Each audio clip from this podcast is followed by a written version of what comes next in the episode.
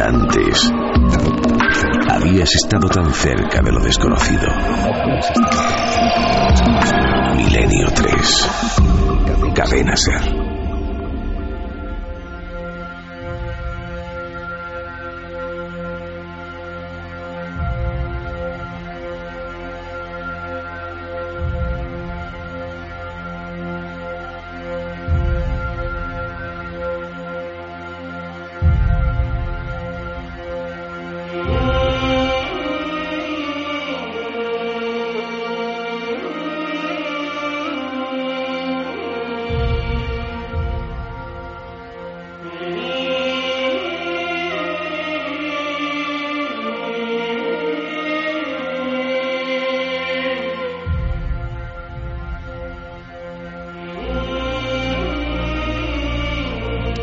Y siete minutos, después de la literatura, después del bloqueo del escritor, después de Dante, después de los nueve círculos, después de las sociedades secretas, vamos con algo que también tiene mucho que ver con, eh, de alguna forma, el mundo de Dan Brown o el mundo de lo que él ha expresado y ha difundido por todo el planeta.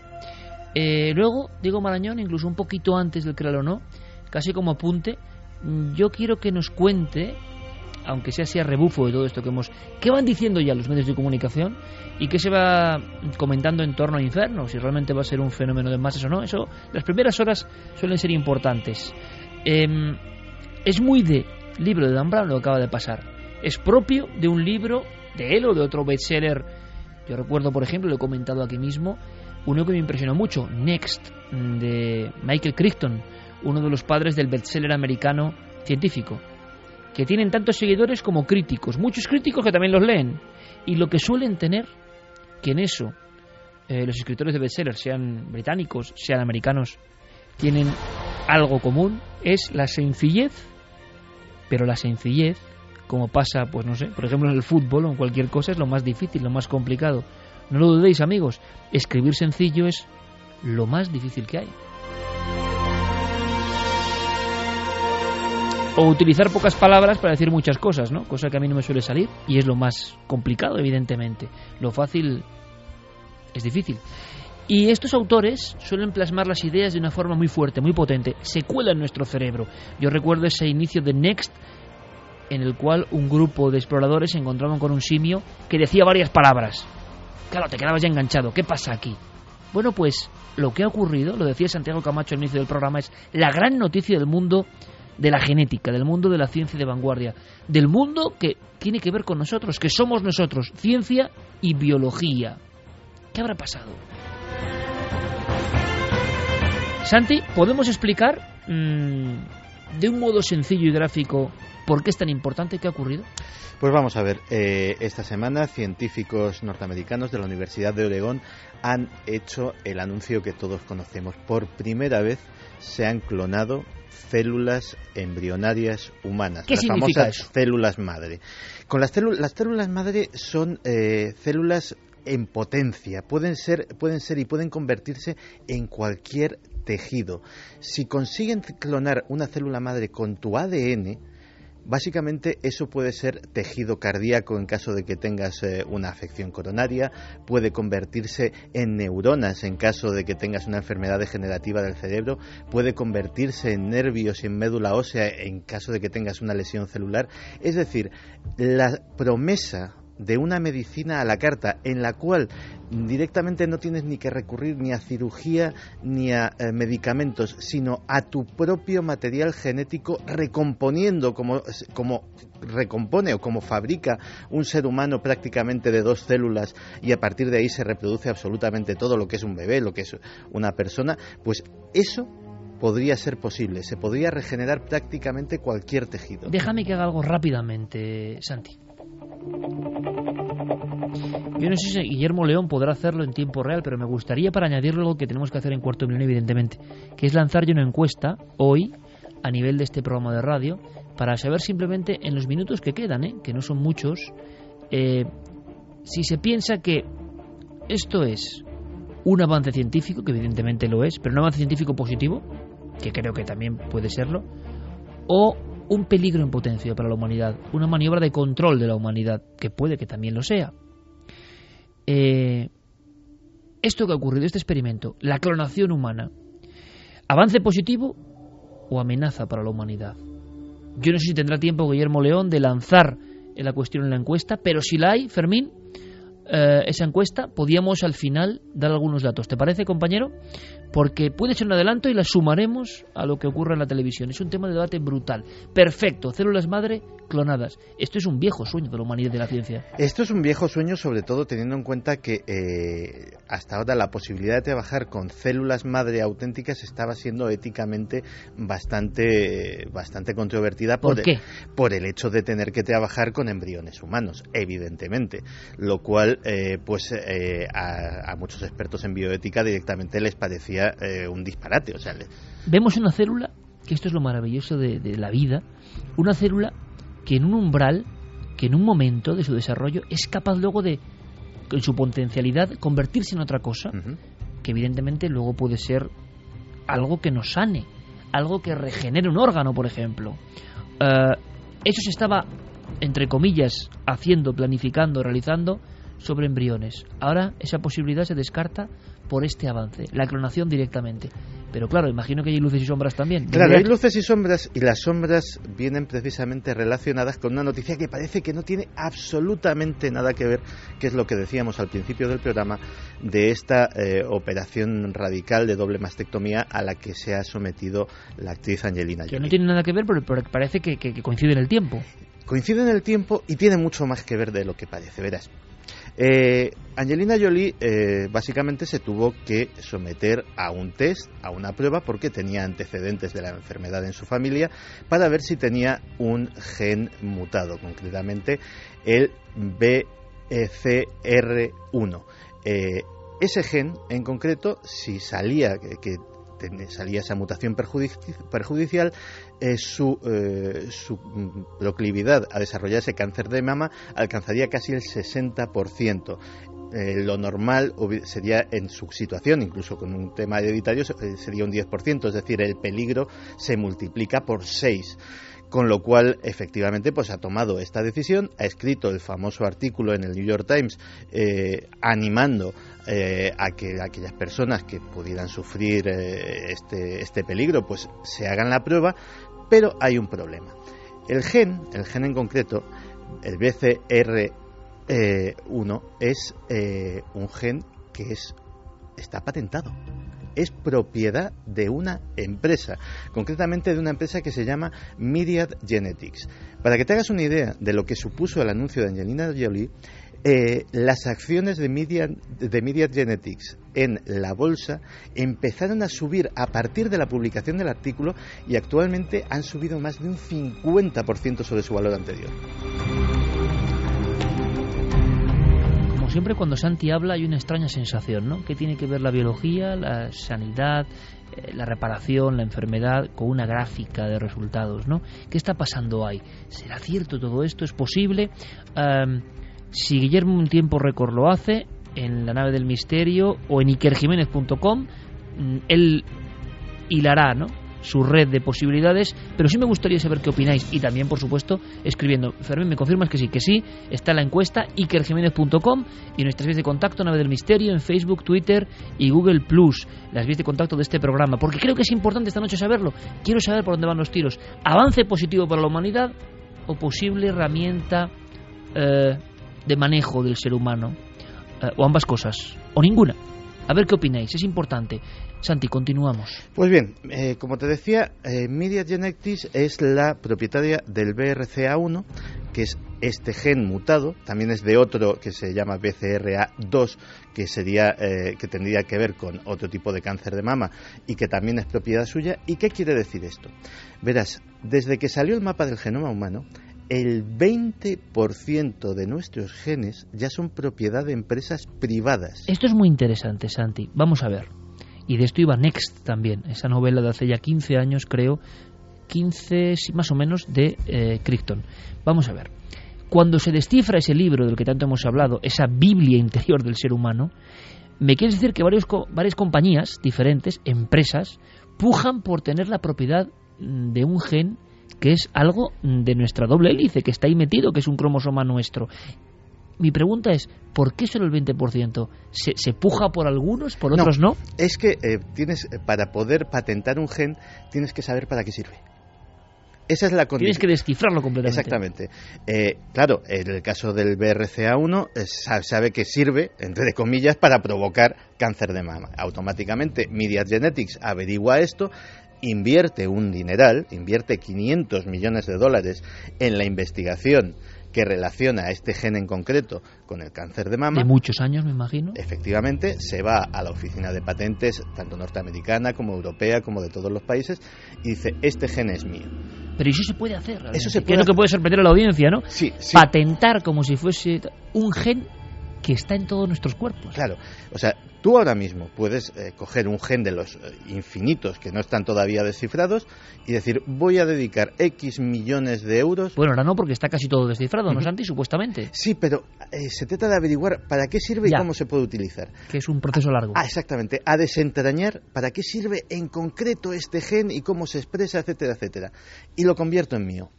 Claro, ¿esto cómo le saco rendimiento?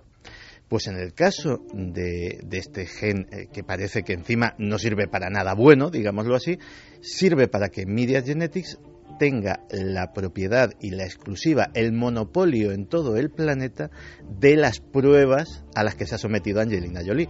Pruebas que en el artículo del New York Times ya decía que son carísimas, de hecho son 3.000 dólares, más de 2.000 euros lo que vale la prueba, que no es lo que cuesta.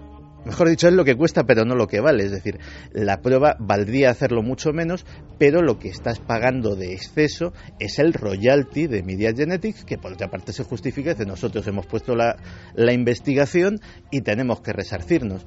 Con lo cual, ahí se abre el debate de, por, de cómo estas células madre clonadas se pueden utilizar para cosas milagrosas, como hemos dicho, siempre y cuando lo permita el propietario de la patente del gen. Esta es la música de la conspiración, con Noel Calero poniéndola y Santiago Camacho dándonos también en el arquetipo colectivo, en lo hondo, ¿no? Está hablando de algo que, que resuena en el eco de cada una de nuestras células. Aquí nadie permanece ajeno.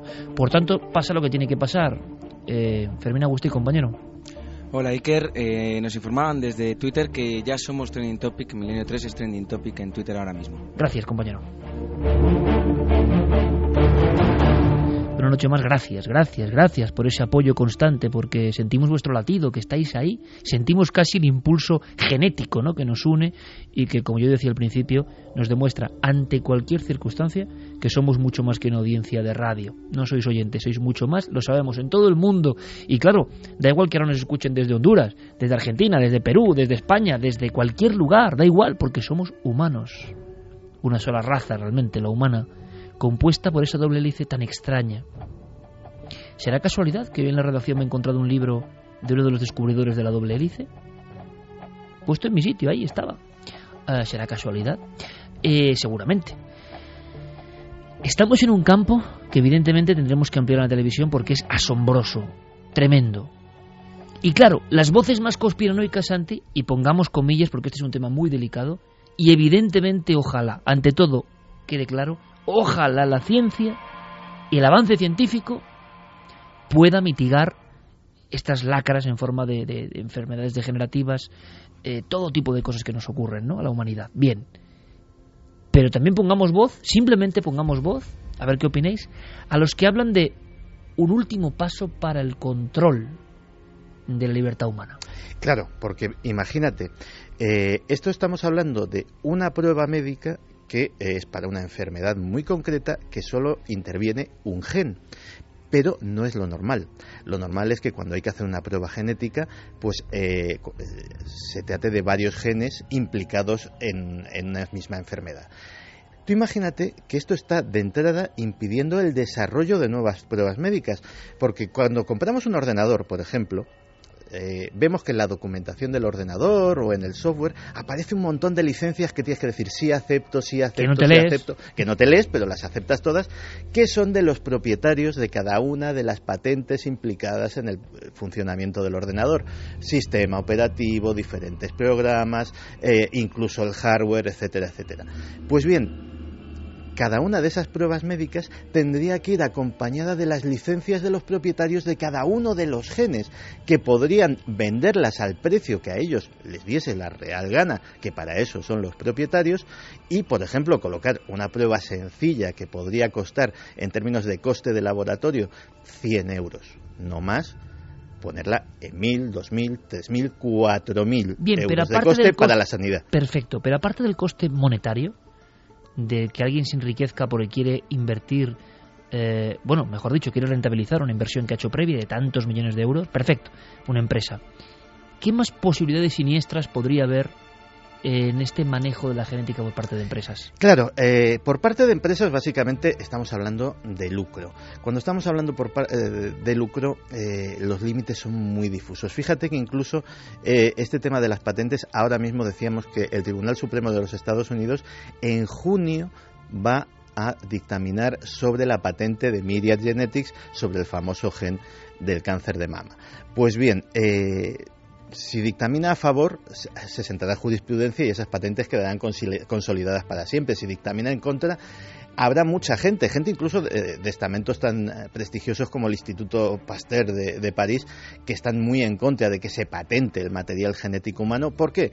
Primero porque es un obstáculo para el avance de la ciencia, es decir, eh, cualquiera que quiera incluso investigar eh, en esos procedimientos o en esos genes también tendrá que pagar su royalty, pero además es que, eh, claro, tú imagínate que eres el dueño del gen que causa la calvicie, por poner un ejemplo.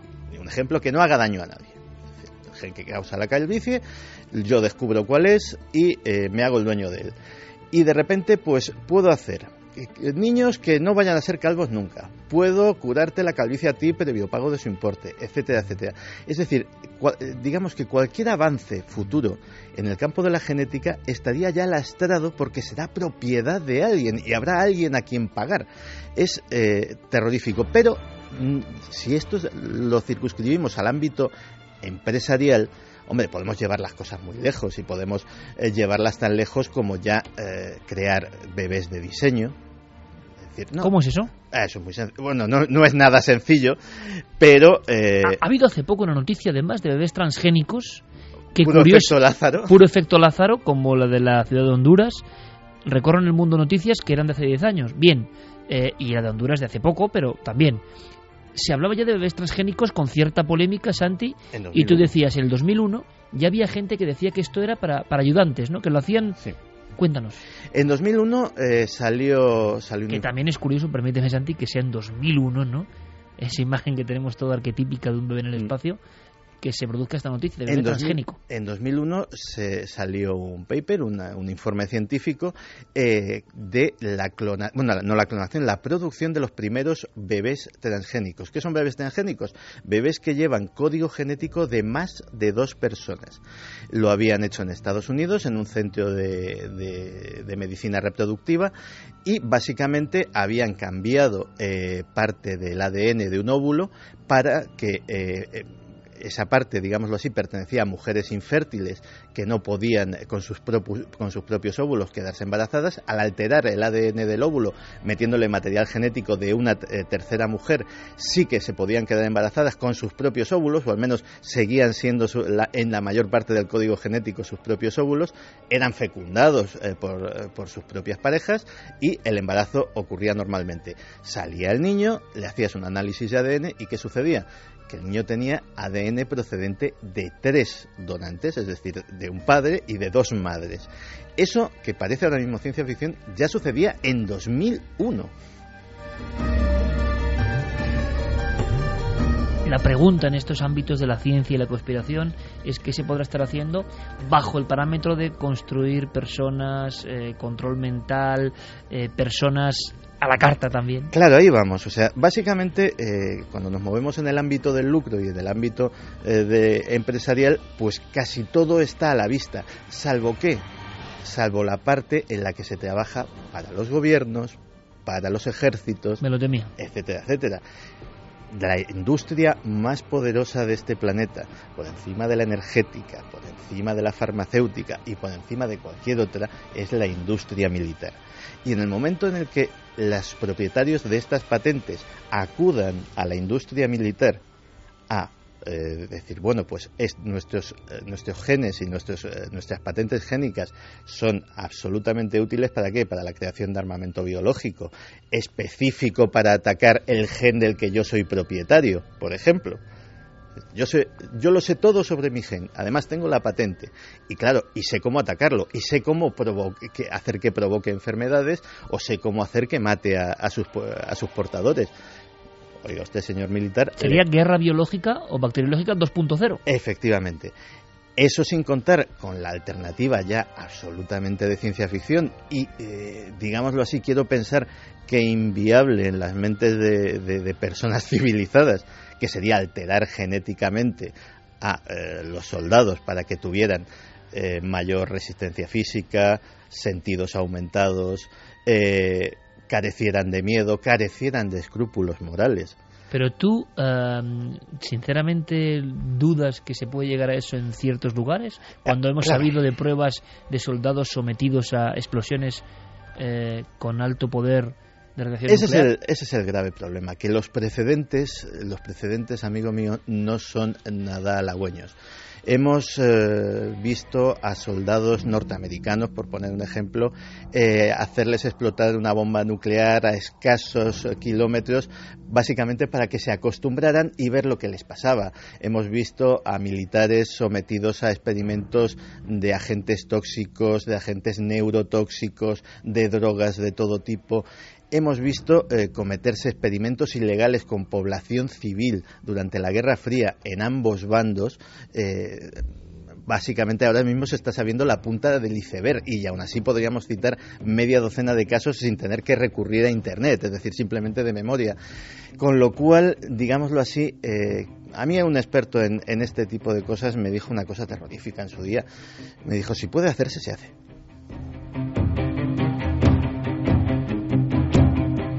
Por eso yo hacía la pregunta. Vamos ahora con mensajes. Fermín, ¿qué opinan? Y primeros datos de la encuesta. Antes, claro, dicho Santi, 2001. Claro, nos aterra pensar que en el 2001 ya se tenía este conocimiento científico para crear bebés transgénicos. La frase concreta, Santi, tan lapidaria como esta última, era algo así como que clonar esto o hacer esto es como para un ayudante mío de prácticas, ¿no? Decía uno de ellos. Eh, sí, el, doctor en cuestión, que ahora mismo no, me viene el nombre, eh, ya tenía serios problemas éticos con sus... y tenía fama, hablando en plata, de, ser un tipo muy sobrado, de ser un tipo bastante, bastante mediático. ¿Más o menos qué es lo que dijo? Y sí, dijo, bueno, esto de los bebés transgénicos, pues lo hemos hecho y tal, y, pero lo de clonar seres humanos es cosa de uno de mis estudiantes en cuestión de una tarde que lo de clonar un ser humano se viene hablando de ello como posible, factible, sencillo, pero que solo las normas éticas lo impiden hace mucho tiempo. Y claro, cuando las normas éticas son la única barrera, es cuando hay que echarse a temblar. Es más difícil de lo que parece. Eh, digámoslo así, eh, simplemente el hecho de clonar estas células madres ha sido el fruto de una investigación muy larga y muy ardua. Se ha intentado clonar, por ejemplo, eh, en varias ocasiones a monos resus, a macacos, es decir, a animalitos pequeños, pero lo más parecidos al hombre posible. Los, eh, los éxitos son muy limitados. La mayor parte de los embarazos viables, que son pocos, acaban en aborto. Vamos a hablar de eso, Santi, porque es interesante. Y Javier tenía además una lista, una lista que nos va a sorprender. Porque si yo hablaba precisamente de 2001, que nos parece ya, ¿no? Casi, casi como la prehistoria, así va el mundo, y ya se hacen estas cosas, y con animales, que evidentemente como siempre, son el primer eslabón, ¿no? Muchas veces por desgracia y durante muchos años y décadas con sufrimiento, ¿no? Pero dicen algunos para alcanzar un conocimiento. Bueno, eso ya opinad vosotros. La lista es asombrosa y sobre todo la cronología de esta lista es asombrosa, Javier. Mucho antes de Dolly, que entre el 96 y el 97 se convierte en el animal clonado que da la vuelta al mundo y que creo que acabó bastante mal, la propia oveja, ah, hay una lista de animales más desconocida que queremos desvelar. Sí, todo empieza en realidad en 1938. Hay un grupo de científicos alemanes. ¿Has dicho 1938? Sí, 1938. Y Alemania. claro, el, el, resultado es un auténtico fracaso, pero ellos intentan ya eh, clonar una rana. Eh, en 1952 se repite prácticamente el mismo experimento, tampoco da resultado. Eh, se intenta clonar una rana extrayendo los núcleos de células de embriones de las ranas, insertándolas en ovacitos de la rana fertilizados. Pero ya, ya querían hacer los alemanes en el 38 algo. O sea, no iban desencaminados, ellos sabían, haciendo un poco de Frankenstein en aquel momento con sus medios, pero querían descubrir algo sobre lo que se ha avanzado muchísimo, claro. Sí, y la mayoría de todos estos experimentos acaban eh, con, con esos eh, muertes de los animales, ¿no? En 1984 se intenta clonar a corderos. Ocurre también eh, con, con, esa misma técnica es la que luego acaba utilizando Ian Wilmut, el responsable de la clonación de la oveja Dolly. Sí, bueno, pero hay un salto de medio siglo, de silencio, ¿no? Sí, eh, en ese momento cuando, cuando aparecen las, eh, esas técnicas de Ian Wilmut, se intentan clonar también ovejas, vacas, cerdos, cabras, ratas. Eh, Ian Wilmut, antes de la clonación de la oveja Dolly, dice que no es posible y ni lo será a corto plazo clonar a humanos porque asegura que se ha intentado clonar a primates, pero no se ha conseguido porque eh, no entienden por qué. Dicen que hay una diferencia en el desarrollo inicial, en esas primeras fases en las que es vital eh, pues eh, para la clonación y no entienden muy bien qué es lo que ocurre. Esto es muy curioso, son como si las teclas de la vida, tan por mucho que creamos irreproducibles en muchos casos por lo que parece, fallan. Hay una especie de sintonía sinfonía, armonía, no sé qué, que los científicos que están mezclando los elementos y que serán seguramente justamente esos elementos, no encuentran el puzzle, el puzzle prodigioso. Es ¿no? que son muchas piezas. Fíjate que decías que la oveja Dolly acabó mal y efectivamente acabó con un proceso de envejecimiento prematuro porque no contaban con una cosa que evidentemente ahora mismo hay cientos de estudiosos en envejecimiento que están tratándola, los telómeros. Claro, cuando los telómeros, digamos, son partes de, nuestras células que son, entre otras cosas, responsables de nuestro envejecimiento, y pensemos que son como unos bastoncillos que en cada división celular van perdiendo un poquito de longitud, se van haciendo un poquito más cortos. Y claro, al eh, fecundar el óvulo de la oveja Dolly con células de una oveja adulta con los telómeros ya más cortos, básicamente esa oveja en el fondo nació vieja. O sea, era un cordero, tenía aspecto de cordero, pero digámoslo así, el proceso de acortamiento de sus telómeros ya estaba reducido a la mitad, más o menos. O sea que la historia de la clonación animal se cuenta más bien por fracaso que por éxito, ¿no? Sí, lo que ocurre con Dolly, y yo es un dato que desconocía, es que hay otros cuatro ejemplares que se clonaron después de Dolly. Y esos cuatro ejemplares, parece ser, eh, la media de vida de estos animales, de estas ovejas, es de 12 años, Dolly vivió 6, pero estos cuatro clones, que se llaman los Dollys, eh, siguen vivos a día de hoy en una granja de la Universidad de Nottingham en Gran Bretaña. Curioso todo lo que está ocurriendo, ¿no? Porque esto sí que es de novela de Michael Crichton, de Dan Brown. No, de novela no, que estamos superando todo eso. Eh, hemos hablado últimamente mucho de singularidad y del el avance irrefrenable de la ciencia, eh, hasta un punto en que casi no podemos coger las riendas de las posibilidades. Y el ejemplo es cuando se descifró el genoma humano, no, cuando se empezó a trabajar en el genoma humano, los científicos dijeron que haría falta un periodo, pues seguramente como de medio siglo, que si no sería imposible. A los siete años ya se había conseguido. Por lo tanto, como una memoria, como un pendrive, como los ordenadores que vemos que crecen vas a la tienda a los tres meses y ya hay otro ordenador más potente. ¿Qué está ocurriendo? ¿Por qué no lo han hecho antes? Bueno, pues todo eso a todos los niveles, ¿no? Fermín, preguntas, cuestiones y la encuesta, por lo menos algún dato sobre cómo va, porque a mí me interesa mucho esta cuestión que ha sido actualidad esta semana. Pues ya han votado más de 750 personas. Bueno, en apenas 15 minutos, increíble. En 15 minutos. Clonación humana, avance científico o peligro para la humanidad. Pues avance científico 59,1%, peligro para la humanidad 40,9%.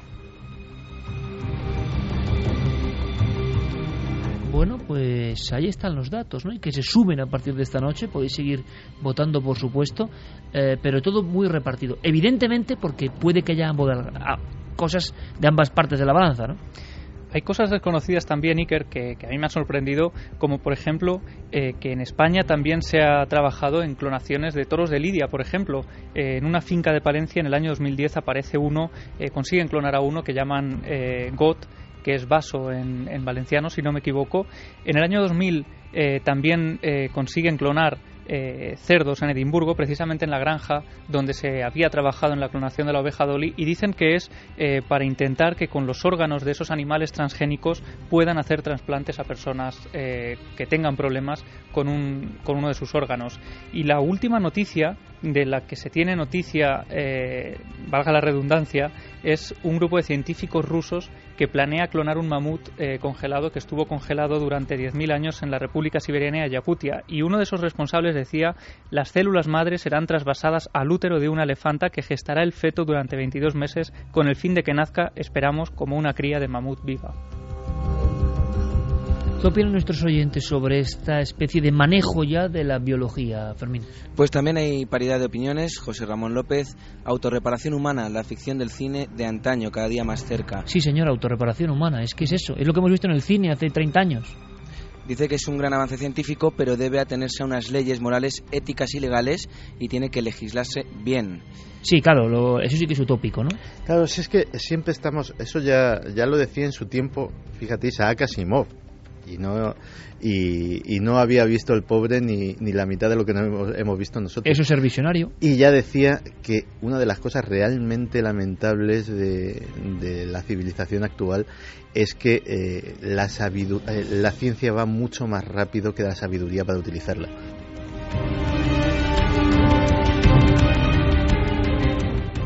Manuel Chávez, rotundamente no a la clonación humana, seguro que no hay nada bueno detrás.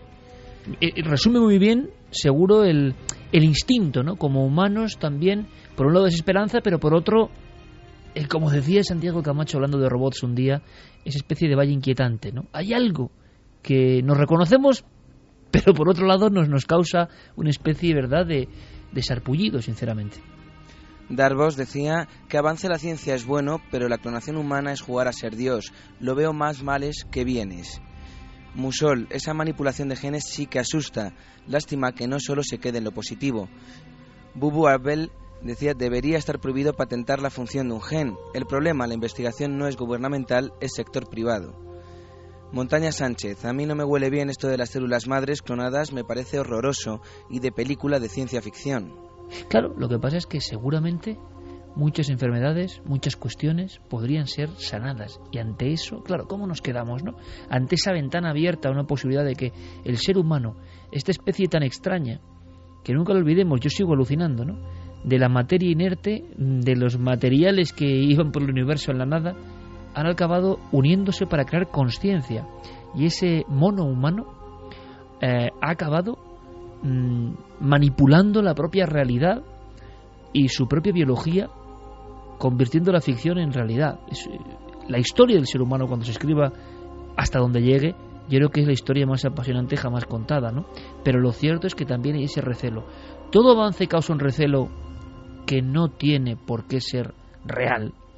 Eh, siempre añoramos las cosas y ante el cambio nos mantenemos con demasiada prudencia. Bueno, lo iremos viendo. Vamos a hacer una cosa, Santi.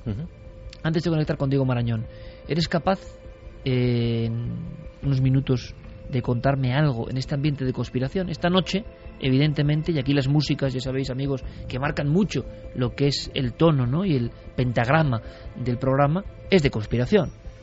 En los libros, en la ciencia y ahora en un aspecto todavía más siniestro, que tiene que ver con sustancias nuevas, en un país muy concreto.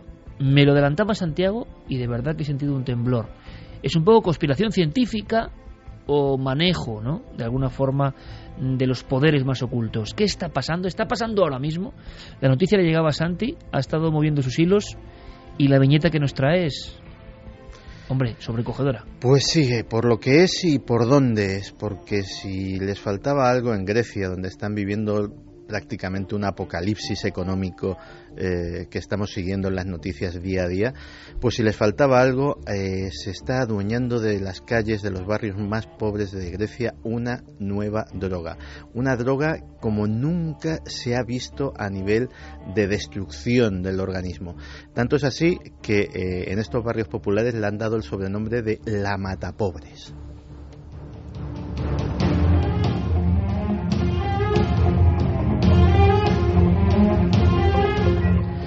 La matapobres es una metanfetamina cristalizada. Parece ser que es muy barata y muy fácil de fabricar. Tanto es así que una dosis viene saliendo en la calle eh, por 3, 5 euros máximo. Claro, eh, es que ahí la crisis económica también ha, ido a, influir. En Grecia, como en todos sitios, hay toxicómanos. Toxicómanos que hasta, hasta que estalló esta catástrofe, pues eh, tenían más o menos recursos pues para comprar heroína, para comprar cocaína, para comprar sustancias que ya de por sí son nocivas, pero que digamos entran dentro del campo de lo entre comillas tradicional en este campo. Pero claro, eh, el dinero para una dosis de heroína al precio que están las cosas en Grecia y con el nivel de ingresos tan rebajado que está allí, pues se ha pues, convertido en una aventura imposible.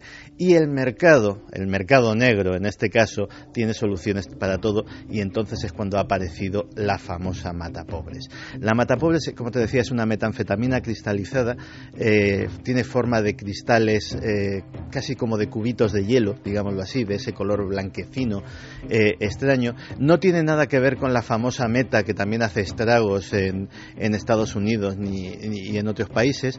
Se parece más a una droga que viene del este, que también está empezando a afectar a Alemania, que lo llaman el cocodrilo, el cocodril, eh, que el Vaya nombres, eh, por cierto, o sea, tiene un nombre con impacto. El cocodril es que se llama así porque literalmente se come la carne de las personas que lo consumen. Hay fotografías muy desagradables en internet de adictos a, esta droga, eh, también muy barata y que se ha extendido por los países del este, en las que la piel de los brazos, por ejemplo, les ha desaparecido. Pues con el, eh, con el matapobres pasa casi lo mismo.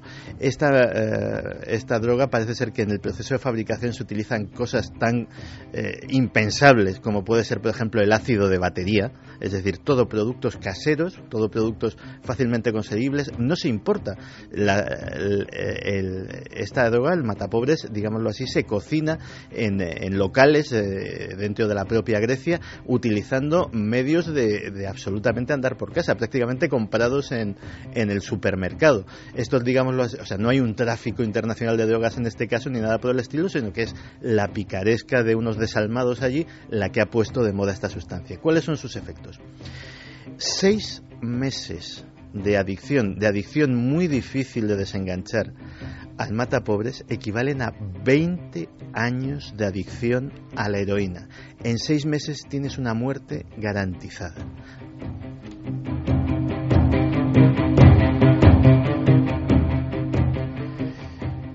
La gente eh, tiene afecciones cutáneas, eh, eh, empieza a perder piel como si fueran leprosos, básicamente, se les hinchan los músculos, se habla de gente que tiene la cara tan hinchada que apenas se les ven los ojos, alucinaciones, paranoia, comportamiento súper agresivo.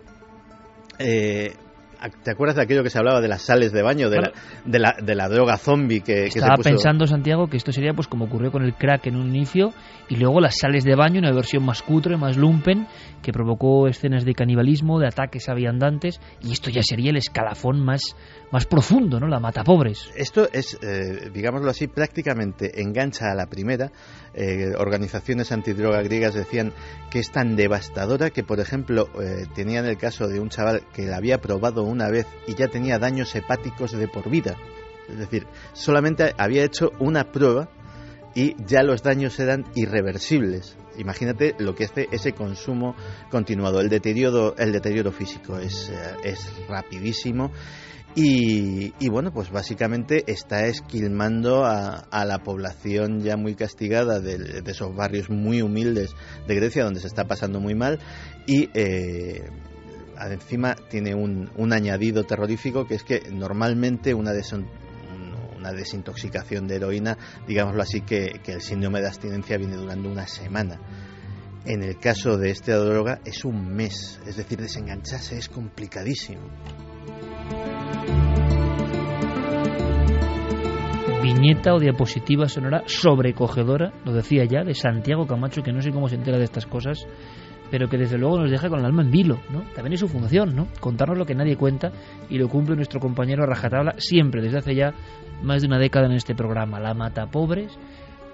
¿Qué clase de conspiración hay? Pues que ya no sabemos quién está detrás de todo esto, si es el propio ser humano y sus sombras, ¿no? Porque ¿quién demonios se mete en esto? Pero está ocurriendo en Grecia, además, en concreto. Yo estaba imaginando a los sabios de la antigua Grecia, a los padres de la filosofía, del conocimiento, a los padres de la justicia de alguna forma, antes que los romanos, a los padres de la democracia, aunque eso ya está un poco en tela de juicio si es más bueno o mal, pero bueno, en su idea es bueno, ¿no? A los padres de casi todo lo conocido, y ese país está ahora con estas escenas, ¿no? Último protagonista no es un filósofo importante, es la matapobres. Impresionante, Santi, de verdad, ¿eh? sobrecogedor de verdad. ¿En qué mundo vivimos? Pues bueno, en este, en este nos ha tocado vivir y hay que intentar arrojar un poco de luz. Vámonos con nuestro compañero Diego Marañón con una doble vertiente especial, porque quiero, quiero saber qué se está diciendo ya de ese libro que ha sido protagonista y sorteamos tres. Eh, por cierto, Fermín, antes de escuchar la sintonía, ¿cuál era la pregunta que se lanzaba a través de cadenaser.com? Porque era una pregunta muy concreta para los seguidores de Dan Brown ¿no? y del código. Efectivamente, ¿cuál es el objeto más preciado para Robert Landon? A. La pluma que le regaló su abuelo. B. El reloj de Mickey Mouse. C. Su jersey de la Universidad de Harvard. Perfecto, yo no tengo hablar más, no tengo hablar más, Fermín, que te Nada. he, aprovechado tu, tu torrente de voz hoy pues para, para estirarte un poco, ¿no? Y perfecto trabajo, compañero. Eh, tres preguntas o tres cuestiones a responder. Eh, bueno, mejor, tres posibilidades y una, una cuestión fácil. Imagino que los que siguen estas aventuras de Robert Landon es algo sencillo, ¿no? Ahora, Diego Marañón, que nos cuenta en un flash varias cosas.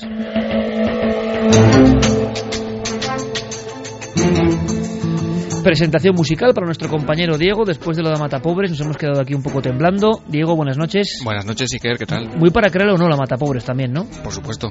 Pero por desgracia es real. Sí, sí, como muchas de las cosas que aparecen en este programa. Sí. Oye, una cosa, antes de resolver la historia, plantear otra, recordar lo que dijo nuestro oráculo.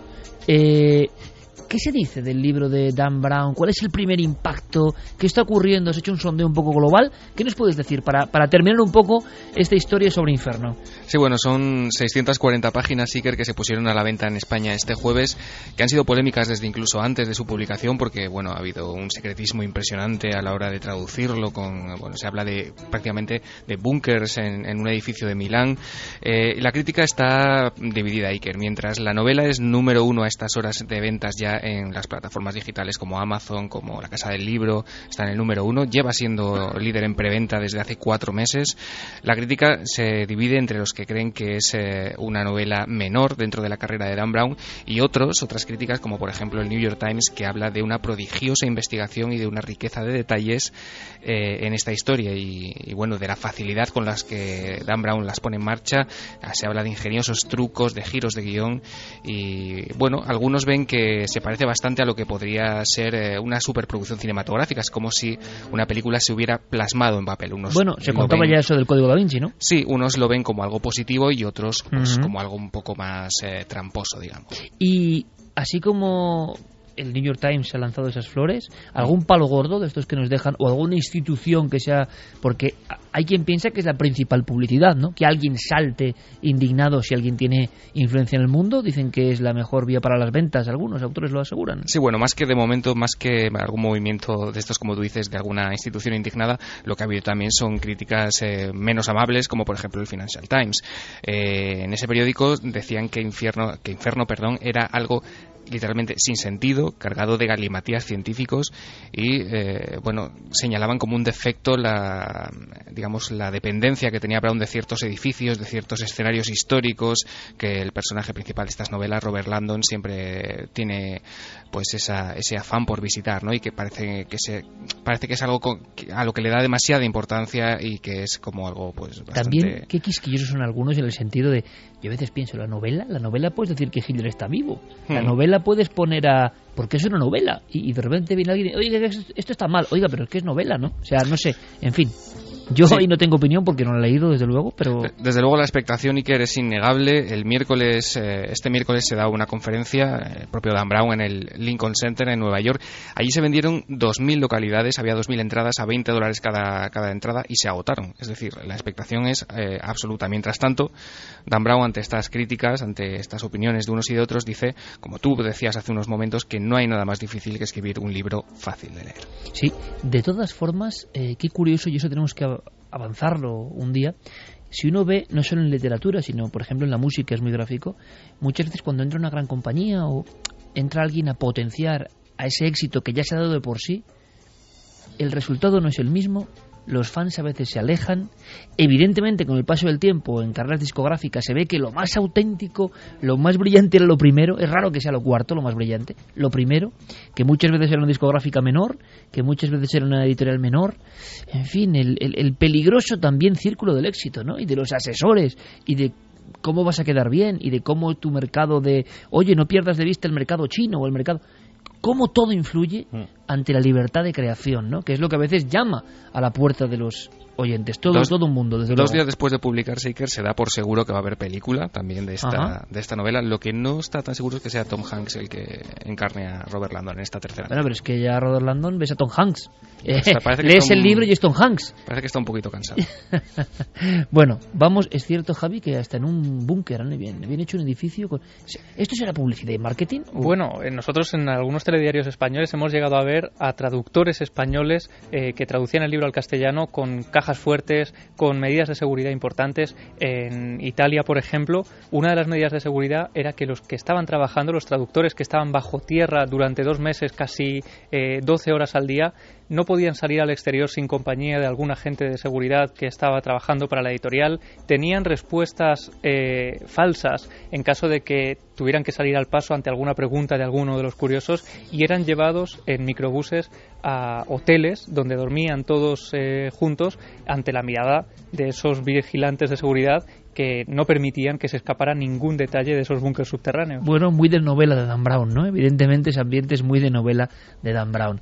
Diego, vamos con el créelo o no. Teníamos una cuestión pendiente. ¿Cuál era? Sí, teníamos esta leyenda urbana que proponíamos sobre el policía, o en este caso el asesino que se disfrazaba de policía para cometer sus crímenes. Una antigua leyenda urbana que eh, nuestros oyentes eh, pues han dicho que era verdadera, haciendo caso omiso a lo que decía nuestro oráculo Noel Calero Claro, me lo que la semana pasada él decía que era falso. Bueno, nuestros oyentes han opinado, un 65,7% creen que esta historia es verdadera, un 34,3% opinan que es falsa. Ya se ha producido el efecto oráculo, es decir, como adelantamos lo que decía Noel, eh, el 65%, aun pensando ¿no? lo contrario, evidentemente votó al revés. ¿no? Y, una vez más, ¿sabes algo de la estadística? Todavía no, Diego. De la estadística, digo, del oráculo. Eh, sí, sí, sí. Eh, estuve comentando el otro día con Fermín. Ha acertado dos veces. Creo que llevamos treinta y pico programas. No, está, no. Está bastante bien. No. Dos veces de treinta y pico. Esto es poder. Poder sagrado. Sí, sí, sí. La frase que me acaba de lanzar. Él es muy críptico también, ¿eh? Es, es nuestro Dan Brown. Simplemente subiendo la música muy de fondo, como un lamento, ha dicho: Me hundo, tío. Y ojo, Iker, que, grande. que el, que hacía esto de disfrazarse de policía no era cualquiera. ¿eh? ¿eh? Esto lo hizo, por ejemplo, Ted Bundy. No es el único caso, pero el famoso asesino en serie que tiene detrás de sí pues más de un centenar de crímenes lo hizo para, atacar a una de sus eh, víctimas, para cogerla desprevenida. Se acercó a ella eh, vestido de policía, le dijo que su coche había tenido un problema y cuando la metió al coche para llevarla a la comisaría, bueno, pues parece ser que la atacó, aunque esta vez pudo escapar. Sí, un, truco que se ha empleado realmente y que, en fin, es para... Eh, no voy a decir nada, pero en fin. Eh, tenemos otra historia, pendiente no, sino nueva, y que tiene que ver un poco con los excesos hemos hablado de genética, no de genética, sino excesos de estética sería en este caso, ¿no? Sí, muy rápidamente, esta también esta leyenda urbana muy extendida se puede resumir en pues eh, la novia que va a casarse, por ejemplo, y cuando se prueba su traje de novia se da cuenta de que en los preparativos ha olvidado darle un poco de color a su piel. Que está muy pálida, ¿no? Efectivamente, apurada por esta situación, bueno, decide ir inmediatamente a un solarium, pero le dicen que, que ojo, porque estas sesiones son bastante potentes y que solamente puede estar dentro de ese solarium 30 minutos. Esta persona, bueno, se somete a esa sesión, pero ve que como no es suficiente, se va, se recorre y va pasando de solarium en solarium de esa ciudad, de 30 minutos, 30 minutos y 30 minutos. Y le entra lo que llaman eso de tanorexia, ¿no? Que, que no se ve morena, que está muy morena, pero no se ve, no se ve. Efectivamente, y lo que ocurre después de esas varias sesiones en, un día es que en la luna de miel parece ser que esta mujer empieza a enfermar, empieza a emitir un eh, olor un poquito extraño hasta que muere y en la autopsia se dan cuenta de que sus órganos a causa de esa sobreexposición a los rayos UVA han quedado cocidos por dentro. O sea, la versión del hombre quemado eh, Sí. de Joao Prestes, irradiado por una extraña fuerza y eh, con No lo los así, tejidos, los tejidos cayendo, eh, se había cocido por dentro esta mujer. Efectivamente, los rayos UVA habían hecho una especie de efecto microondas extraño y con el paso de los días esta sobreexposición, este, este afán por eh, aparentar eh, un moreno más espectacular para su boda, pues le jugó esta jugada macabra. Esta semana, para ponerlo más difícil, yo creo que dejamos descansar al oráculo, porque Para, bueno, claro, Hoy, me has dejado impresionado. O sea, eh, yo recuerdo en su día que, que, que- que era compañero nuestro en esta emisora, Paco González, tenía Nuestra- una nuestra gran. Pacus. Nuestra Pacus tenía bueno, toda una leyenda, ¿no? Alrededor de no va a marcar este equipo y marcaba, va a marcar este otro y marcaba el otro. Se convirtió en una leyenda auténtica del mundo del deporte, ¿no? Eh, pero, claro, yo creo que es que Noel Calero, que quede claro, Noel Ca- propongo Noel Calero trending topic, es decir, Noel Calero es difícil, ¿no? Plantear treinta y pico historias y acertar dos. Es muy difícil porque hay dos opciones. Es muy difícil, es grande, eso es ser muy grande. Entonces, hoy le dejo descansar a Noel, pero Noel dará su resultado la semana que viene, viendo eh, lo que ha dicho incluso la encuesta.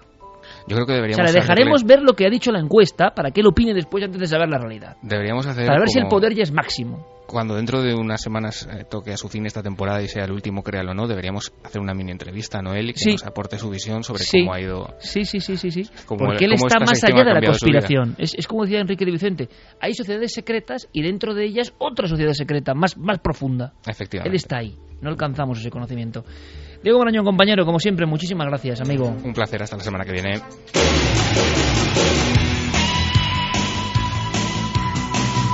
Que le dejamos a nuestro compañero Noel Calero, excepcional técnico de sonido hace muchos años de este programa, evidentemente, que él piense, ¿no? Que él piense, tiene días para pensar, e incluso le dejamos que vea el baremo de, de las respuestas de la semana que viene, la encuesta, y hará una profecía, esto puede fallar ya, viendo la encuesta.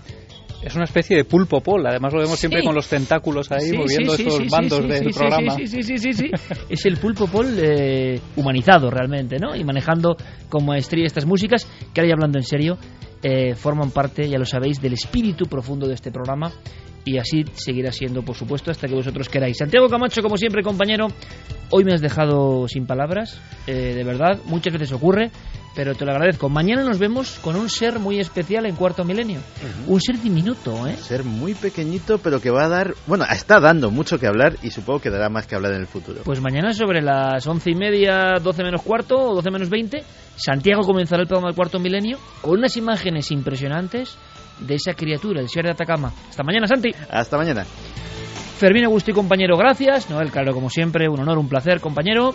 Javi, lo mismo digo, mañana nos vemos. Mañana nos vemos, estaré pendiente a esa conversión de un científico en cuarto milenio, quizá. Mm, sí, señor. La experiencia de un científico, de un doctor, de un médico, de un psiquiatra, que ha dicho, venga, yo voy a uno de esos sitios donde pasan cosas. Dice el doctor Gaona, lo puedo adelantar, que todavía se está preguntando qué ocurrió, qué pasó. Os doy más datos. Es un teatro donde han ocurrido cosas en la provincia de Almería, en la ciudad de Almería. Lo elegimos, allí estuvo el doctor Gaona. De verdad, no lo podéis perder. Mañana en cuarto milenio.